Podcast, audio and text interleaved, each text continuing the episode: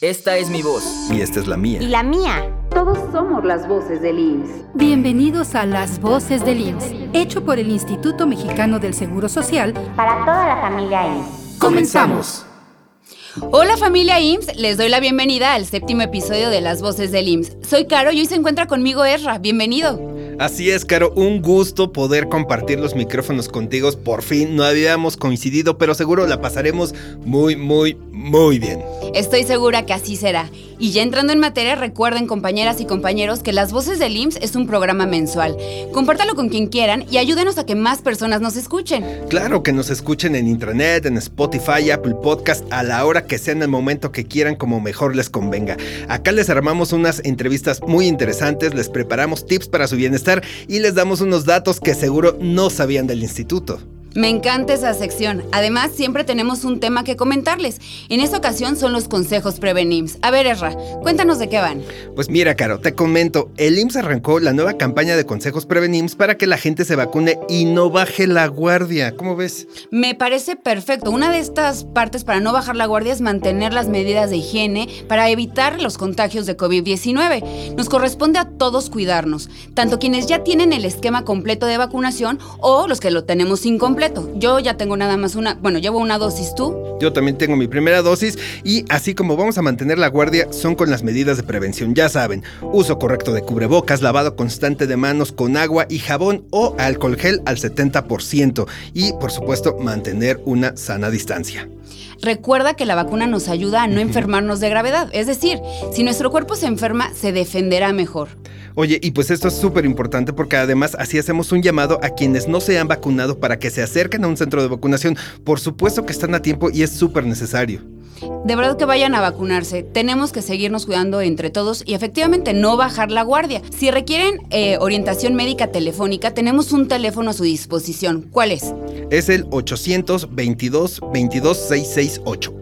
Recuerden, el COVID nos separa pero la vacuna nos une. Así es, Caro. Y pues ahora vamos a escuchar a El Voceo, que son estos mensajes que nos envía la familia IMSS. Vamos a escucharlos. El Voceo. Hola, mi nombre es Jacqueline Acelia Alpizar Mancera. Estoy en la 186, Unidad de Medicina Familiar, y quiero mandar una felicitación enorme a todos mis compañeros por la labor que están realizando. Un saludo a toda la Unidad de Medicina Familiar 186. Hola, soy Roberto Arzate, secretario, y quiero decirle a mis compañeras y compañeros que agradecemos infinitamente el esfuerzo y dedicación de su labor diaria. Sigan adelante. Hola, buenas tardes. Mi nombre es Oliva Loyo, soy de Load Guerrero. Quiero felicitar a la Coordinación de Capacitación por su gran profesionalismo que se ve reflejado en el crecimiento y desarrollo de nuestros procesos. Felicidades.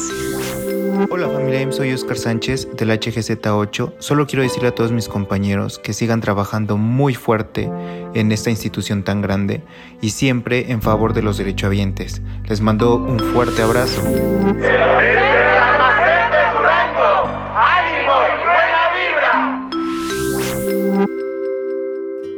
Tenemos que hablar. El embarazo adolescente es aquel que se presenta entre los 10 y 19 años. ¿Cómo se puede prevenir? Habla con tus hijas e hijos sin prejuicios sobre la sexualidad. Expresa claramente los temas y presenta de manera objetiva los riesgos como dolor emocional, infecciones de transmisión sexual y embarazos no planeados. Si no sabes cómo responder a sus preguntas, ofrece investigar o busquen en conjunto la respuesta. Que sientan tu apoyo para convertirse en personas adultas sexualmente responsables.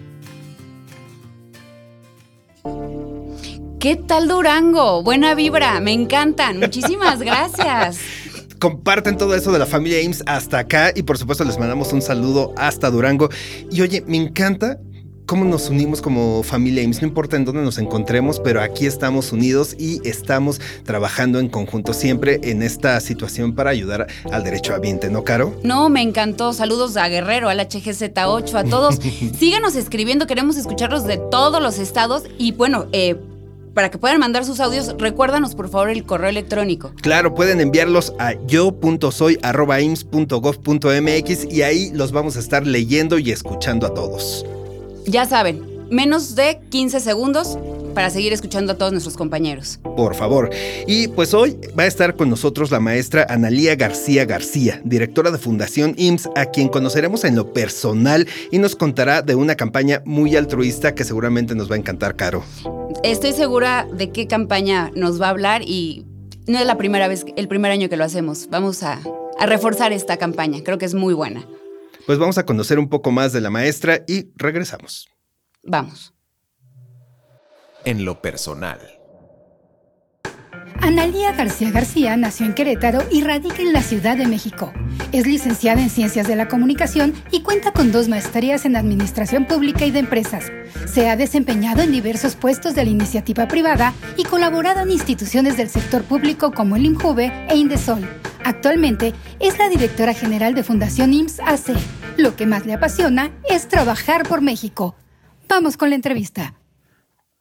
Analía, un gusto que estés aquí con nosotros, pero bueno, ya me ando adelantando. Antes que todo, tengo que preguntarte, ¿te puedo tutear? Por supuesto que sí. ¿Y cómo te gusta que te digan? Analía, Analía, maestra. Analía. Analía. Perfecto, bienvenida nuevamente, Analía. Analía, cuéntanos, ¿cómo llegas a Fundación IMSS? Pues bueno, para mí ha sido un camino espectacular haber llegado a Fundación IMSS. Yo había buscado trabajar en sociedad civil. Venía de trabajar muchos años en el gobierno, siempre con la esperanza y el, el, objetivo de hacer algo por mi país. Sin embargo, buscaba ya acercarme a sociedad civil.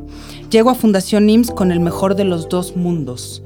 Llegar a sociedad civil pegada a este instituto. Oye, ¿y ahorita que te encuentras aquí en Fundación IMSS, es como lo imaginabas? Eh, es más apasionante. bueno, a ver, me ha tocado un año, como bien sabemos, eh, fue un año de pandemia, llevamos ya año y medio. Yo llego en 2019 a la fundación, yeah.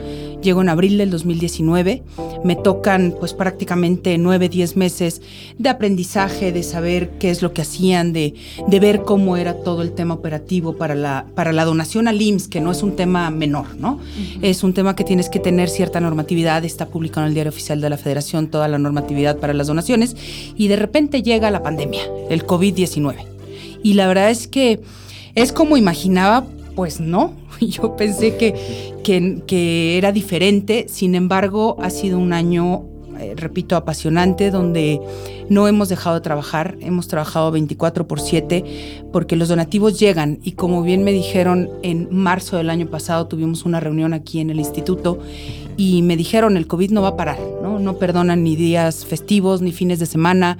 Los donantes tampoco lo perdonaban. Entonces, sábados, domingos seguíamos recibiendo llamadas y seguíamos recibiendo donativos. Entonces, ha sido, ha sido un trabajo espectacular. Eh, la procuración de fondos siempre es un poco complicada. Uh -huh. Hoy, ¿cómo es el día al día en la fundación? Mira, el día a día en la fundación yo creo que lo que hemos logrado es que los donantes confíen en Fundación IMSS. Me parece que ese es el principal eh, objetivo y el principal tema. Hoy día los donantes nos buscan. Eh, el año pasado, con todo este tema de pandemia, sociedad civil organizada, organizada personas que pasaban y que de repente nos llamaban, oye, yo tengo mucho cariño al Seguro Social, yo quiero donar. Pero me parece que lo, el gran trabajo que hizo el personal de la fundación, que, que la verdad es que lo voy a agradecer siempre, es ese tema de confiar en la fundación, es decir, el donativo que llegaba a Fundación IMSS es un donativo que realmente iba a estar en los hospitales del Seguro Social. Entonces, esa, generar esa confianza en el donante me parece que fue uno de los trabajos y de las labores más importantes que hemos hecho a lo largo de estos dos años y medio que llevo yo en la fundación. Y precisamente dentro de estos dos años y medio que llevas aquí y respecto a lo que estás comentando, dirías que ha sido uno de los retos más grandes o el reto más grande al cual te has enfrentado, combinado con pandemia, combinado con la parte, como dices, bueno, recaudar esta parte de la fundación para la eh, para el IMSS. ¿Cómo lo definirías esta parte del reto? Ha sido un reto profesionalmente espectacular, como les mencionaba, pero también personalmente. Ha sido un reto eh, hace algunos, bueno, antes de la pandemia, un, una persona en mi familia me decía, bueno, pero ¿a qué te dedicas prácticamente en Fundación IMSS? Y mi respuesta, lo único que me, que me nació contestarle, eh, por cierto, es una tía muy querida, le decía, bueno, me dedico a ayudar a la gente. Porque al final eso es lo que hacemos en Fundación IMSS. En Fundación IMSS recabamos donativos para poder apoyar a los derechohabientes, a los familiares del, Seguro Social. Eso es, eso es nuestro día a día y la verdad es que ha sido un reto, repito, bastante interesante, eh, bastante eh, apasionante para mí. ¿no? ¿A cuántas personas ayuda la Fundación? Bueno, si nos vamos a considerar eh, a los derechohabientes del Seguro Social, pues estamos hablando entre, entre, entre IMSS Ordinario e IMSS Bienestar, que también apoyamos a, a IMSS Bienestar, pues más de 80 millones de mexicanos. Entonces, ¿a cuántas personas ayudamos? Bueno, pues ojalá pudiéramos llegar a estos 80, pero la realidad es que eh, pues apoyamos a, las personas que, podemos, a médicos, enfermeras. Ahora en, la pandemia tuvimos la enorme ventaja de recibir, por ejemplo, donativos de comida, ¿no? Donativos de comida de médicos que estaban, que no podían salir ni siquiera a, tomar un café y, tuvimos la fortuna con todas las medidas de higiene, de seguridad, etcétera, pudimos, por ejemplo, tener donativos de comida, ¿no? Entonces, podíamos alimentar en las noches eh, a los médicos, a las enfermeras, a los camilleros, pues muchas veces a los policías de los hospitales, ¿no? A los administrativos de los hospitales, a la gente de intendencia, en fin, eh, pues procuramos llegar a la mayor cantidad de, de población. Es como muy padre esta parte, porque el IMSS, bueno, atiende al derecho habiente, ¿no? Al que va enfermo, pero la fundación también ayuda al familiar, al amigo, al tío, al vecino, a quien está cuidando del paciente. Es algo como muy virtuoso dentro de la fundación, que su universo es mucho más allá del derecho habiente, ¿no? Y ahorita está muy padre esto, a los trabajadores también, ¿no? Exactamente, pues procuramos eh, ayudar a, los familiares, a los, a los amigos que acompañan a los, a los enfermos. Trabajamos muy de la mano con el voluntariado del IMSS.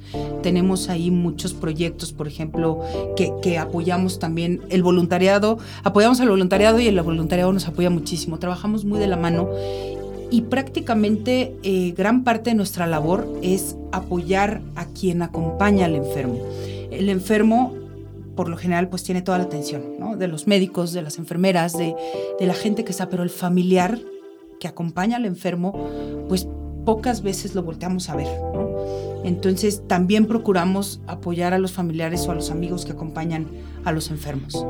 Me encanta cómo describes esta parte, sobre todo hablar hacia las personas, no como, eh, como mencionas, no nada más al derecho derechohabiente, sino también está la parte de atrás del derecho derechohabiente, que son las familias, pero también a quienes eh, atienden a este derecho derechohabiente, que son toda la parte trabajadora. Me encanta cómo lo dices, tanto a los médicos como a los policías que están ahí en, en el día al día.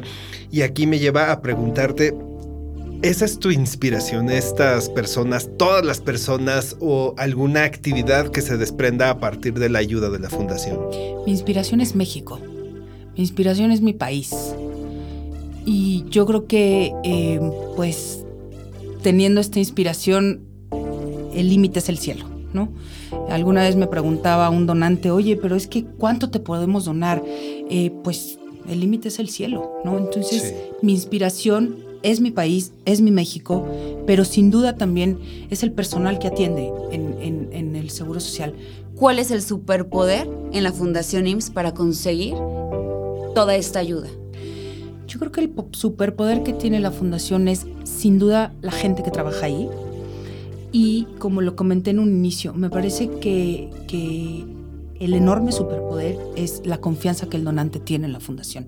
Y eso es por el trabajo que la gente de la fundación ha hecho, por el, impecable trabajo que la gente de la fundación ha hecho. ¿Cómo podemos donar y ayudar a esta labor que están haciendo en la Fundación IMSS? Donar y apoyar es, es muy fácil. Eh, la página de la fundación es www.fundacionims.org.mx.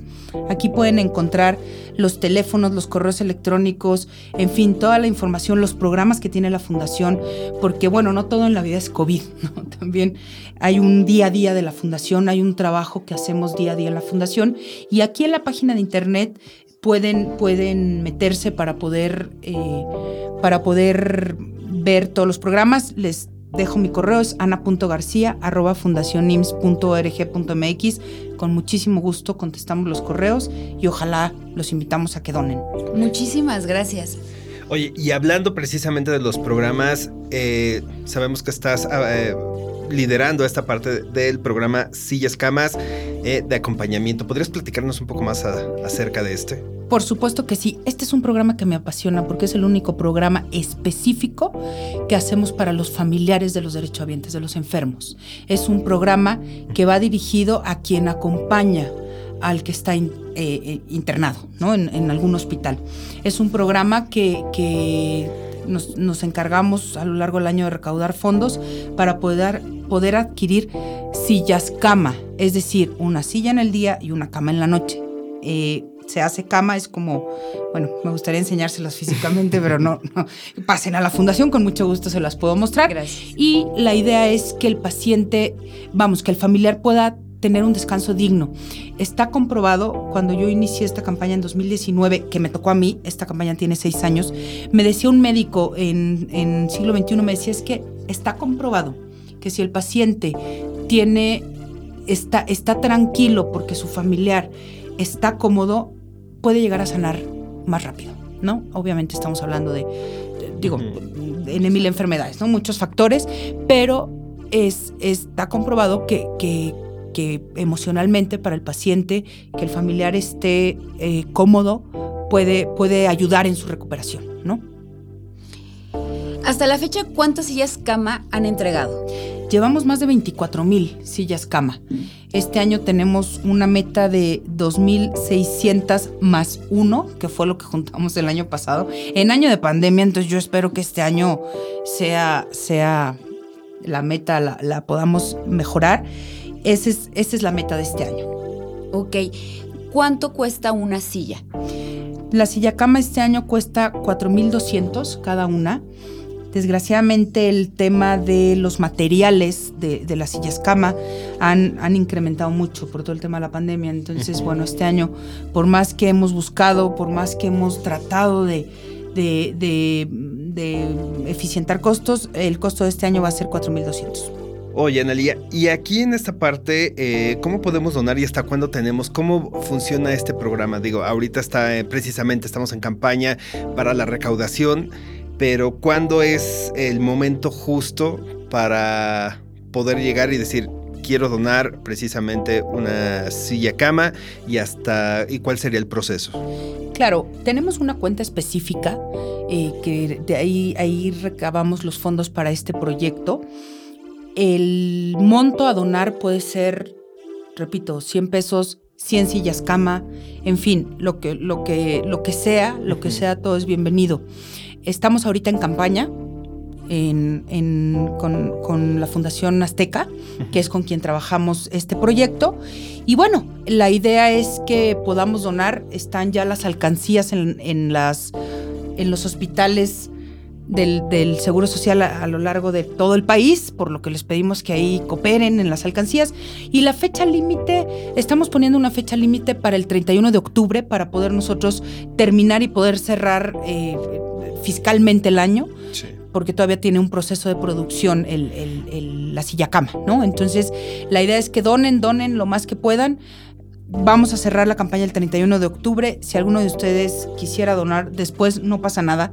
Los, los donativos no, no cierran. Sin embargo, yo cierro por año fiscal. ¿No? Para hacer la entrega oficial al Seguro Social, en fin, es todo un procedimiento que yo tengo que seguir de acuerdo a la normatividad. ¿Alguna cuenta bancaria donde se pueda hacer una transferencia, podamos ir a, depositar ahí al banco? Claro que sí, con muchísimo gusto les puedo dar el número de cuenta si tienen por ahí donde anotar. Voy a decirlo despacito para que lo puedan anotar. Eh, la cuenta está en Banco Azteca, está a nombre de Fundación IMSS AC. El número de cuenta es 01 72 01 11 41 59 83. Cabe señalar que somos donataria autorizada. Esto es importante todos los donativos que nos que nos que recibamos les podemos emitir un recibo deducible de impuestos. Entonces, esto también para, para que lo tengan en consideración. De todas maneras, toda esta información, a dónde mandan su comprobante para emitir el recibo, etcétera, está en la página de internet www.fundacionims.org.mx. Y el teléfono a donde se pueden comunicar es 55 52 11 27 28. Ahora, muchísimas gracias. Ya no hay duda, no hay pretexto. no hay pretexto. Ya. Exacto. Oye, y Analia, antes de despedirnos, finalmente, ¿algún mensaje que quieras enviar a toda la familia IMSS y a quienes nos están escuchando aquí en las voces del IMSS? Claro que sí, el mensaje es apóyenos, apóyenos con esta campaña de Sillas Cama. Al final del día, me parece que los beneficiados somos todos. Somos todos y la verdad es que necesitamos llegar a la meta, necesitamos llegar a la meta, necesitamos rebasar la meta y sobre todo la meta de alcanzar las sillas camas para cada cama sensable del IMSS.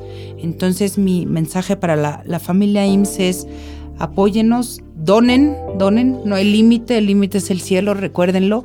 Y pues muchísimas gracias por esta, por esta entrevista. No, muchísimas gracias a ti por aceptar, por estar con nosotros también como los trabajadores IMSS, bueno, a cuidar, ¿no? E, Sí. Estas sillas, que es una campaña muy grande, hay que cuidar lo que tenemos, como todo. Y pues, híjole, no sé si nos vayan a regañar o no, Ezra, pero ¿qué opinas?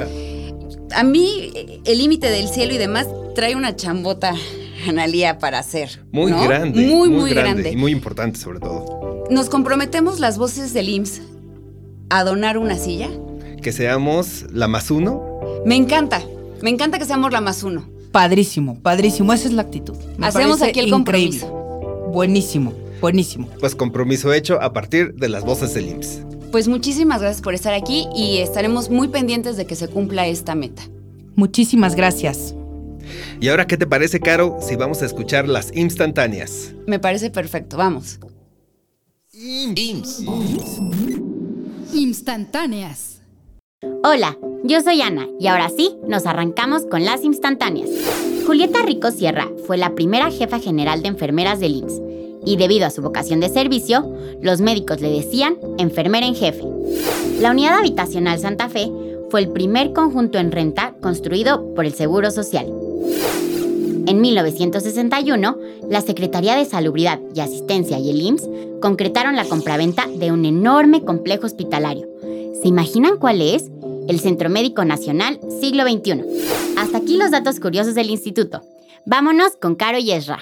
Para ti que tienes dudas sobre la vacuna, un consejo Prevenims. Si ya me vacunaron, ¿puedo dejar de usar cubrebocas? No, el virus sigue presente y el cubrebocas te protege a ti y a otros de esta y otras enfermedades respiratorias. Aún vacunado, síguete cuidando. Frente al COVID, más vale Prevenims. Instituto Mexicano del Seguro Social. ¿Qué tal con estos datos curiosos? En realidad no me esperaba la del Centro Médico Nacional Siglo XXI porque es un complejo muy grande, ¿no, Caro? Yo como que medio, medio me lo imaginaba, pero también estaba en duda con la raza, fíjate. Puede ser, pero sí, tiene todo el sentido que sea el Centro Médico Nacional Siglo XXI.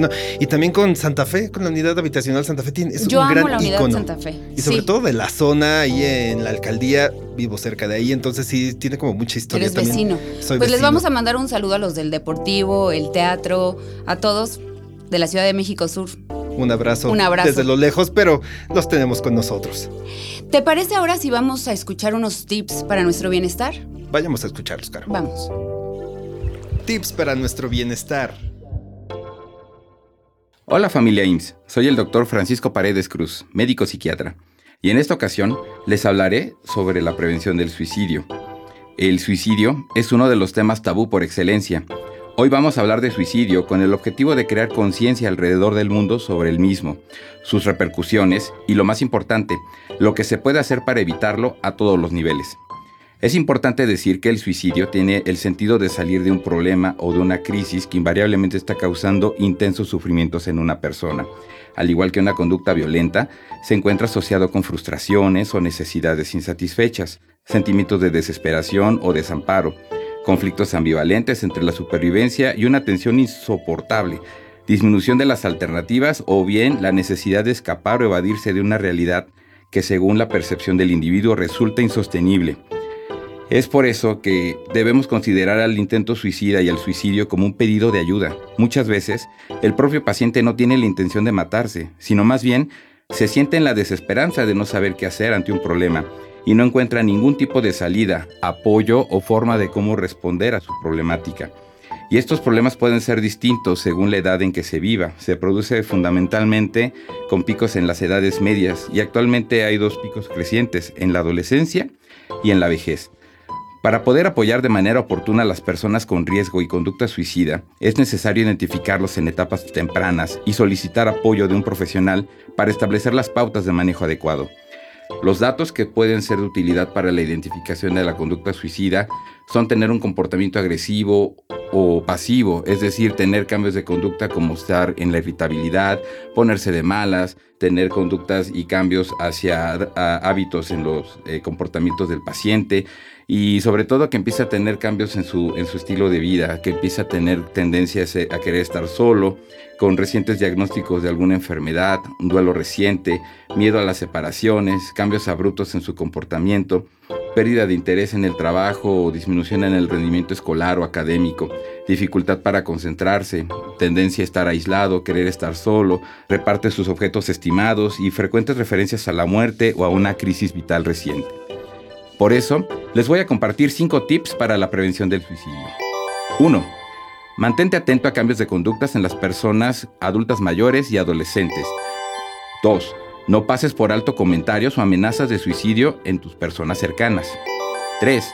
Si sospechas que una de tus personas allegadas tiene riesgo suicida, pregúntaselo directamente. Esto no va a fomentar la conducta suicida, al contrario, va a ayudar a que pueda esclarecer toda la situación y todo el pensamiento que está teniendo. 4. Si sientes que las circunstancias te superan y no vislumbras una salida, pide ayuda. Y 5. Habla abiertamente sobre el suicidio. Esto no induce al suicidio. Y recuerda, en el IMSS estamos para ayudarte. Por un IMSS libre de prejuicios, hablemos sobre suicidio. Muchas gracias por su atención. Nos escuchamos pronto. Hasta luego. Gracias al doctor Francisco Paredes Cruz por estos tips para nuestro bienestar. Oye, Caro, y yo quiero recordar a toda la familia IMSS que por favor sigamos con esta campaña de vacunación. El COVID nos separa, pero la vacuna nos une.